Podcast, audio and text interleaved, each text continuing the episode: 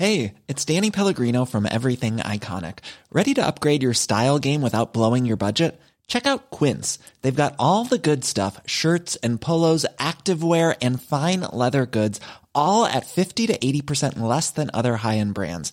And the best part? They're all about safe, ethical, and responsible manufacturing. Get that luxury vibe without the luxury price tag. Hit up quince.com slash upgrade for free shipping and 365 day returns on your next order. That's quince.com slash upgrade.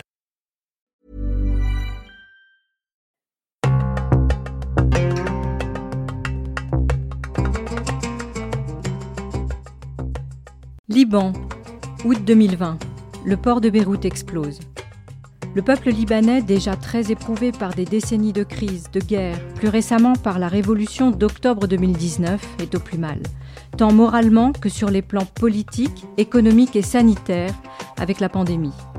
Je suis Sophie Viguet-Vincent, journaliste, et je vais tendre mon micro durant cinq mois à cinq femmes entrepreneurs qui vont tenter de se reconstruire.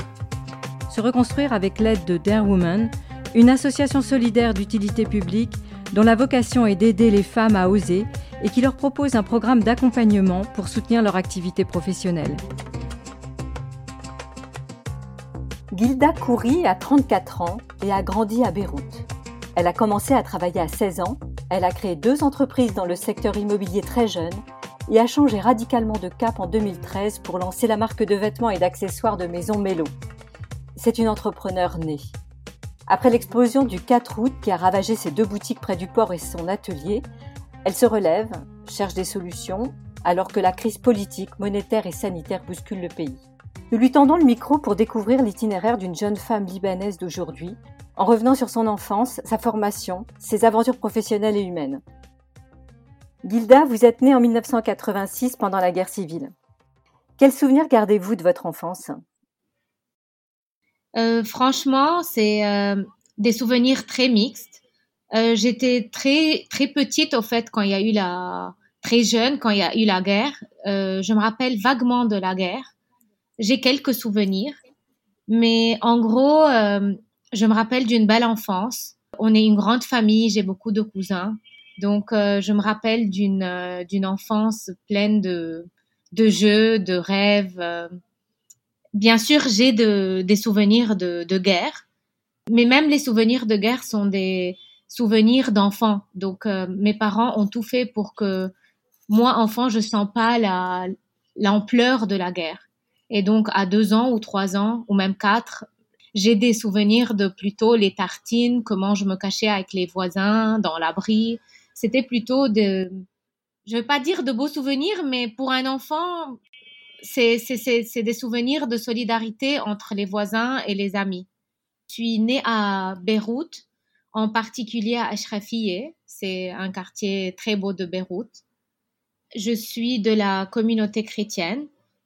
Euh, mon père et ma mère ont vécu toute leur vie dans les, dans la, presque le début de leur vie dans, pendant la guerre. Donc, euh, ma mère est du sud et mon père est du nord. Et de par la guerre, ils ont dû, euh, ils ont été, mon père a été expulsé de son village et c'est là où il a retrouvé ma mère au sud. Et ils sont rencontrés au sud, mais ils ont vécu presque les 25 ou les 30 premières années de leur vie euh, pendant la guerre.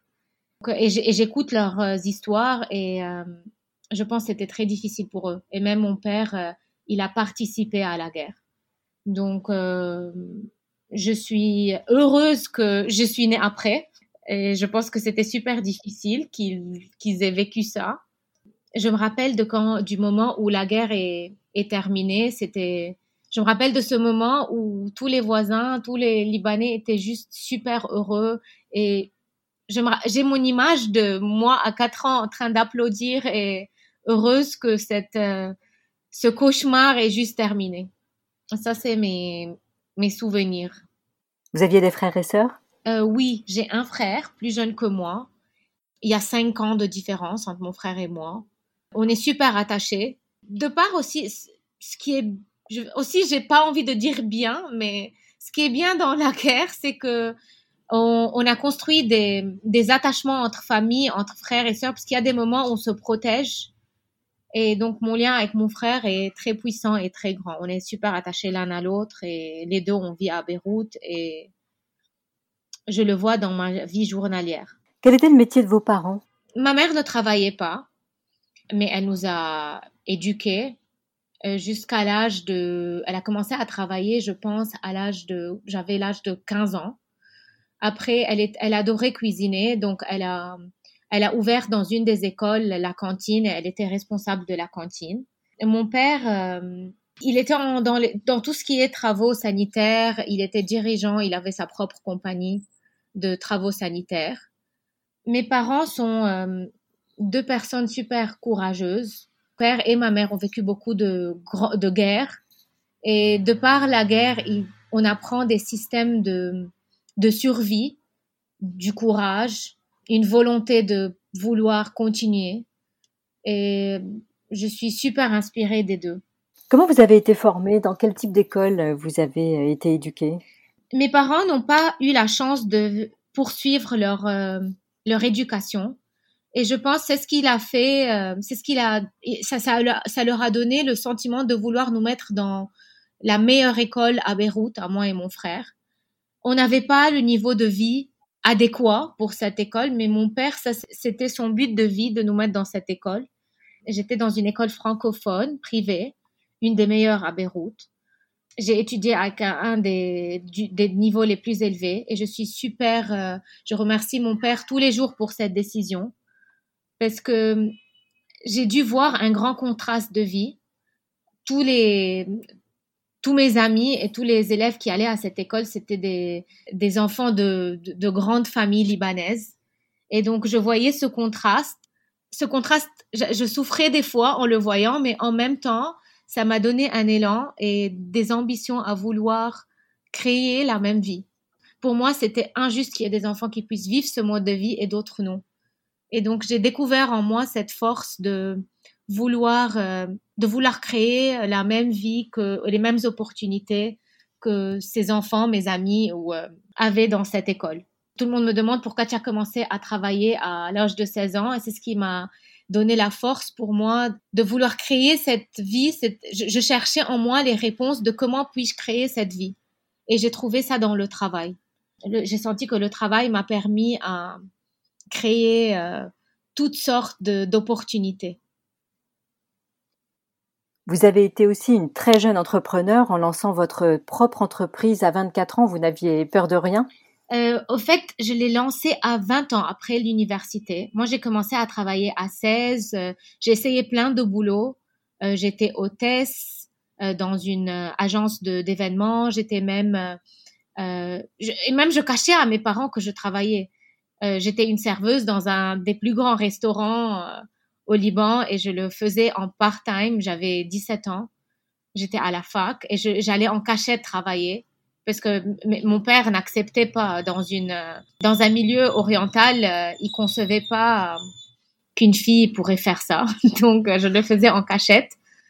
Et euh, de par le niveau de de vie de où on vivait, je voulais pas ajouter de la pression à mes parents pour demander de l'argent en plus pour mes habits ou pour mes sorties. Je voulais absolument avoir le même mode de vie de mes amis et donc j'ai trouvé ça comme solution de travailler. Et plus je travaillais et je touchais à cette satisfaction de gagner ton propre argent, euh, je demandais plus. Et donc, euh, j'allais plus à, euh, à d'opportunités plus grandes. J'avais de très bons boulots, mais je voulais expérimenter la possibilité d'avoir ma propre compagnie. Euh, je travaillais dans notre compagnie familiale. Euh, j'ai commencé à travailler en étudiant avec la fac, donc en même temps, à l'âge de 18 ans. Donc, euh, je travaillais et j'étudiais en même temps. Et j'ai eu l'idée, en voyant que mes, ma famille achète les produits sanitaires chinois du Liban, du marché libanais, j'ai eu l'idée de créer une compagnie qui achète les produits sanitaires du Chine et je la vendrai parce que là, j'avais un client sûr qui est ma famille. Et donc, je la vendrai à ma famille au début et puis euh, à d'autres euh, à d'autres entreprises sanitaires aussi libanaises dans le marché. Donc, là, c'était mon idée. Et plus je touchais à, c'est quoi être entrepreneur et c'est quoi gagner l'argent et c'est quoi créer son, ses opportunités et ses possibilités. ça me donnait un sentiment de satisfaction qui était énorme et je, je voulais, je voulais le, agrandir davantage ce sentiment. Et donc, d'une compagnie de, de trading, j'ai fait, euh, j'ai créé une compagnie de, d'exécution de travaux.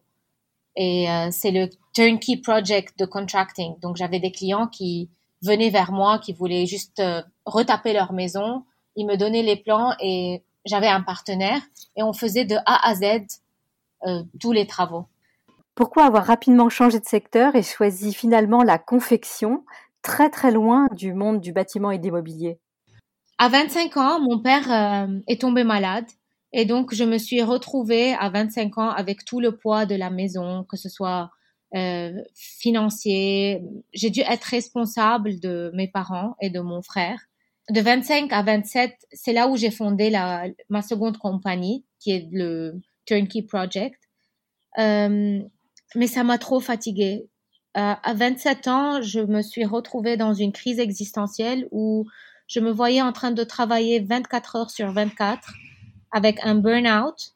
J'étais super malheureuse. Je, n'avais plus ni le goût de vivre. Euh, je ne retrouvais plus cette, euh, cette joie de vivre. Et j'ai fait une crise existentielle de dedans. Et je me suis dit, je pense pas que ça vaut la peine je pense pas que ça vaut la peine de travailler autant et de, de pas de travailler autant, mais de travailler pour être misérable. Et c'est là où j'ai décidé de, de, changer de métier. Je voyais que euh, c'était un métier très lourd et difficile pour une femme d'aller dans les chantiers, de, de pouvoir gérer tout ça. Je voulais, j'avais envie d'expanser ma, ma féminité. Je, je sentais que j'étais trop euh, sur mon, sur mon énergie masculine, sur mon yang. Je, je sentais que j'avais besoin de changer quelque chose. Et c'est là où j'ai décidé de, de voyager. J'ai voyagé pendant deux, trois mois. J'ai tout lâché. Je m'en foutais et de l'argent et de tout. Je voulais juste retrouver euh, le calme, la sérénité en moi-même. Je, veux, je voulais trouver mon petit bonheur. C'est ce que vous apporte aujourd'hui Mélo? Et ça a commencé avec euh, cette envie de, de, de créer un petit monde je m'en fous de combien il est grand parce que le contracting, c'est grand. Euh, c'est un métier où ça ramène euh, beaucoup d'argent, beaucoup d'affaires. C'est énorme. Et là, je me suis dit, je m'en fous parce que je suis misérable avec tout ça. Et je me suis dit, je vais créer un petit monde où euh, ma sérénité et, la, et le bonheur, c'est la priorité dans ma vie. Et c'est comme ça que j'ai eu l'idée de créer Malo. Et donc, je, je, je, me suis retrouvée avec un tissu en coton bio que j'ai importé de Turquie au début.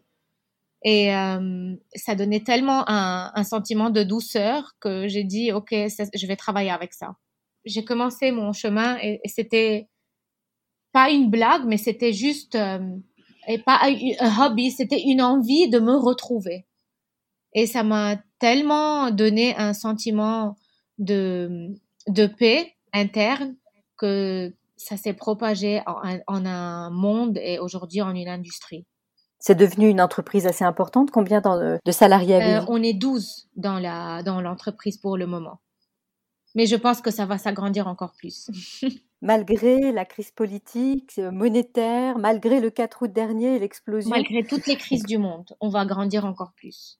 Malgré tout, vous rencontrez des, des obstacles oui. euh, dus à, à, cette situation. Oui, ça c'est sûr. On rencontre beaucoup d'obstacles. Euh, et pas seulement on rencontre beaucoup d'obstacles, on est obligé à être rapide, on s'adapte euh, tous les jours, on gère des crises. C'est ce qui donne un sens au moins de toutes les guerres qu'on a vécues au Liban et toutes les crises politiques qu'on a vécues, qu'on a appris à s'adapter aux changements super vite. Tous les jours, on a des crises, tous les jours, on a des problèmes, que ce soit euh, notre argent est bloqué à la banque, on n'a pas de, de, de, la fluidité monétaire, euh, notre monnaie est en train de, de perdre toute sa, sa valeur. On a tous les jours des, euh, des problèmes, mais ce que j'essaye et ce que mon team essaye de faire à Melo, on essaie de trouver tout le temps des solutions pour pouvoir fonctionner et pour pouvoir continuer à exister et continuer à exister d'une façon de bien exister, pas simplement exister. Quels sont vos objectifs de développement pour Mélo euh, Pour le moment, bien sûr, continuer à avoir notre base à Beyrouth, mais pour pouvoir continuer avec toutes les crises qu'il y a à Beyrouth, on doit s'ouvrir à l'extérieur. Et maintenant, avec toutes les aides qu'on est en train de recevoir, toutes les portes sont ouvertes. Donc, euh, notre plan, c'est de voir plus loin, d'essayer de propager nos produits partout dans le monde, d'expanser autant qu'on peut. De quelle aide bénéficiez-vous? On a eu beaucoup d'aides. Beaucoup de NGO nous ont aidés à nous reconstruire après l'explosion, spécialement tout ce qui est matériel, pour pouvoir reconstruire et notre boutique, notre euh, atelier. Donc ça, c'était un très une très grande part pour qu'on puisse euh, se remettre et euh, recommencer notre activité. Et pour le moment, on est on est dans le groupe, dans le, groupe Dare Women en France. Ils sont en train de nous former et de nous suivre. on est en train de participer à un coaching de six mois. Euh, ça nous donne beaucoup de support et euh, je, me sens très euh, portée et aidée, aimée et c'est un, un, support très beau pour qu'on puisse commencer à voler. C'est peut-être une façon de continuer à tisser des liens entre le Liban et la France? Euh, Oui, franchement oui. Et euh, aussi c'est une euh, c'est une opportunité de rencontrer de belles femmes avec des grandes âmes et une grande expérience qui nous poussent en avant, qui nous qui nous supportent pour qu'on n'arrête pas de rêver au fait.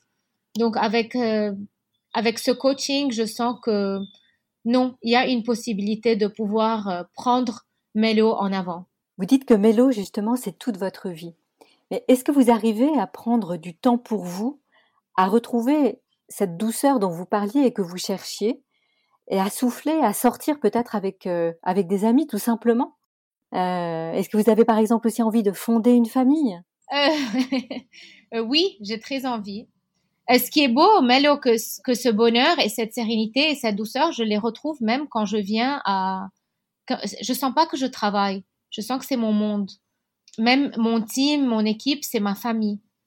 Euh, donc, au sein de mon travail, c'est ce que j'aime, c'est que c'est ma passion, c'est mon monde. Mais bien sûr, euh, j'essaie de consacrer un temps, euh, spécialement les week-ends, je m'éloigne et j'essaie de me déconnecter du travail et de ce monde pour pouvoir penser au, niveau personnel, euh, loin de Mélo, de ce que j'ai envie de faire, bien sûr. Malgré le travail et peut-être euh, malgré la crise sanitaire, est-ce qu'on arrive en ce moment à Beyrouth et autour de Beyrouth à goûter un peu de douceur de vivre?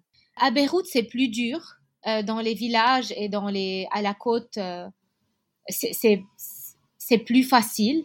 À Beyrouth, on, on sent la, la, tristesse, on sent les blessures. On sent parce qu'il y a plein de gens qui ont quitté leur maison, donc euh, le soir, euh, c'est plus Beyrouth qui est vivante avec euh, toutes les, tous les bâtiments allumés et la joie de vivre. Mais de jour en jour, on sent que ça devient mieux. ce qui est sûr, c'est que spécialement les jeunes et les générations plus jeunes de 20 ans, c'est une génération très déterminée. Ils ont tellement de passion pour Beyrouth qui sont en train de mettre de, de, la joie de vivre tous les jours dans les rues.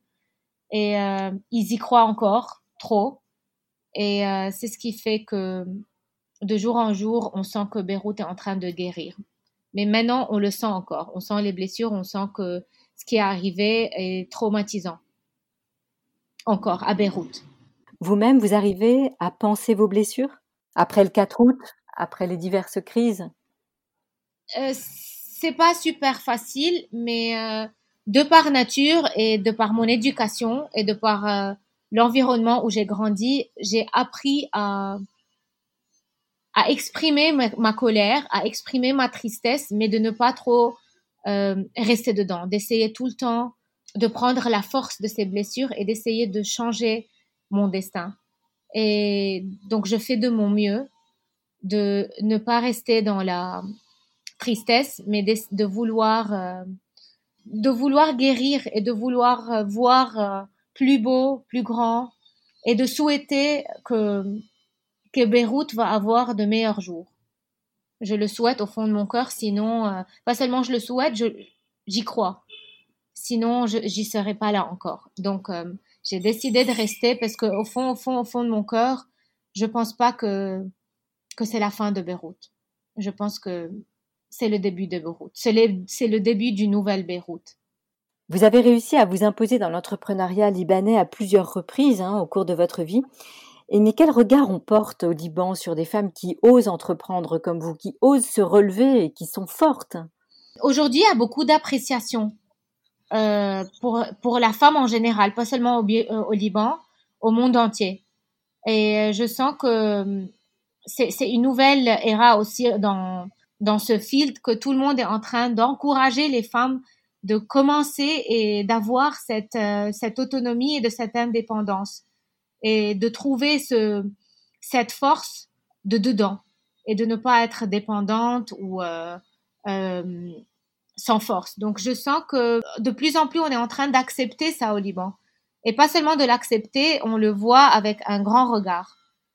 Euh, c'est vrai que dans mes, quand j'étais à, l'âge plus jeune, spécialement quand je travaillais dans le contracting et dans tout ce qui est immobilier, c'était plus difficile pour qu'un homme ait du respect pour une femme qui fait ce boulot, parce que pour lui, c'est infaisable. Elle peut pas faire ça. Donc, euh, j'ai eu un peu de difficulté, mais j'ai une force de caractère qui m'a laissé euh, bien m'imposer sur, euh, sur ce milieu.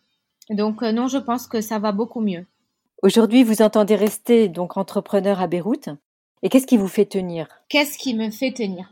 Premièrement, mon espoir de dedans, que c'est pas la fin de Beyrouth, Deuxièmement, l'aide et le regard et le soutien et le support qu'on a eu après l'explosion du 4 août. Et troisièmement, je dois beaucoup de choses à, Beyrouth. Je dois beaucoup. Je suis. J'ai pu vraiment accomplir la femme que j'ai rêvé euh, devenir un jour. Et je pense que je dois ça à Beyrouth. Donc, je dois à Beyrouth au moins de rester dans une crise. Je ne crois pas que cette crise va exister éternellement, du moins pas pour le moment. Je sens pas ça. Et euh, cette euh, confiance me garde là pour le moment. Merci beaucoup, Gilda. Merci. Merci d'avoir écouté ce troisième épisode de J'ose rebondir Liban consacré à Gilda, que vous pouvez retrouver sur toutes les plateformes de podcast, sur le site de Podcasters Media, ainsi que sur celui de Dare Woman. N'hésitez pas à vous abonner et à nous mettre 5 étoiles. Rendez-vous pour le quatrième épisode où nous donnerons la parole à Xavier Baron, journaliste et auteur de deux ouvrages sur le Liban, pour nous aider à mieux comprendre la situation actuelle du pays et les difficultés que traversent nos cinq entrepreneurs de Beyrouth, prises dans la tourmente. Et bien sûr, n'hésitez pas à vous abonner et à nous mettre 5 étoiles.